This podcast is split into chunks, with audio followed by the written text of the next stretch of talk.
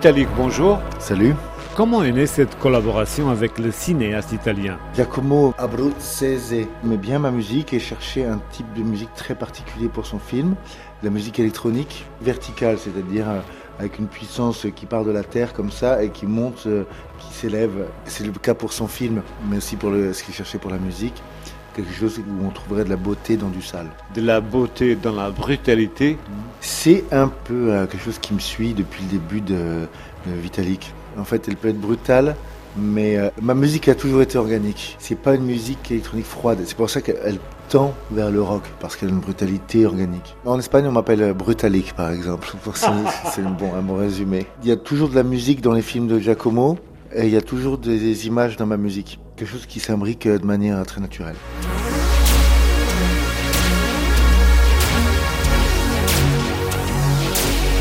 Alors, entre le périple du migrant biélorusse engagé dans la Légion étrangère et celui de l'activiste révolutionnaire nigérian, euh, votre musique s'impose presque comme un personnage. En tout cas, c'est elle qui mène la danse dans Disco Boy. La musique est au cœur de ce film et c'est en ça que j'ai trouvé euh, le processus de création euh, vraiment intéressant. La musique n'est pas là en saupoudrage, c'est vraiment presque un personnage principal, la musique. Le thème principal qui s'appelle The Rising, et donc Giacomo a écouté et tout de suite il m'a dit ça, c'est le thème du film, la verticalité, l'accélération, le côté mystique un peu du morceau. Il est déjà quand même très très dansant. Et puis ensuite, il m'a demandé de créer des morceaux qui pourraient être très durs, un peu la techno euh, russe des années 90, et puis d'autres morceaux de sound design.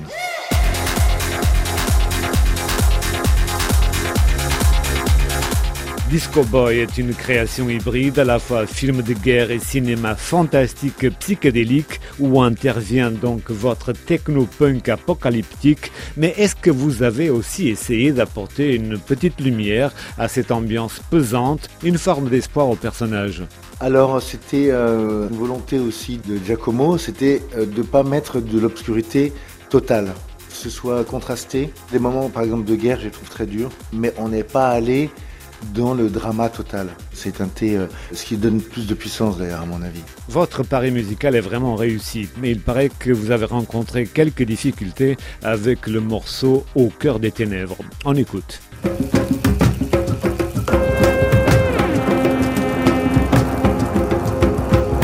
Est-ce que l'imbrication de ces rythmiques traditionnelles africaines à votre musique électronique a été un vrai défi pour vous, Vitalik? Ça a été un vrai défi parce que euh, il n'y a pas une musique africaine, il y a des musiques africaines. Comment arriver à enregistrer vraiment de la musique enregistrée avec des musiciens à l'électronique de manière à ce que ce soit naturel? C'était le passage euh, compliqué du film et aussi euh, finalement le plus intéressant. Croyez-vous que la musique peut faire entrer les spectateurs dans la tête des personnages, exprimer ce dont le film est incapable par l'image? Je pense que c'est complémentaire. Plus les sens sont euh, éveillés comme ça pendant l'expérience, plus l'expérience est puissance. Donc la musique, elle cherche à ça, je pense, à, à souligner certains moments de manière plus sensuelle. Avec les moments où on danse et les moments où on se pose. Vitalik, merci beaucoup. C'est moi.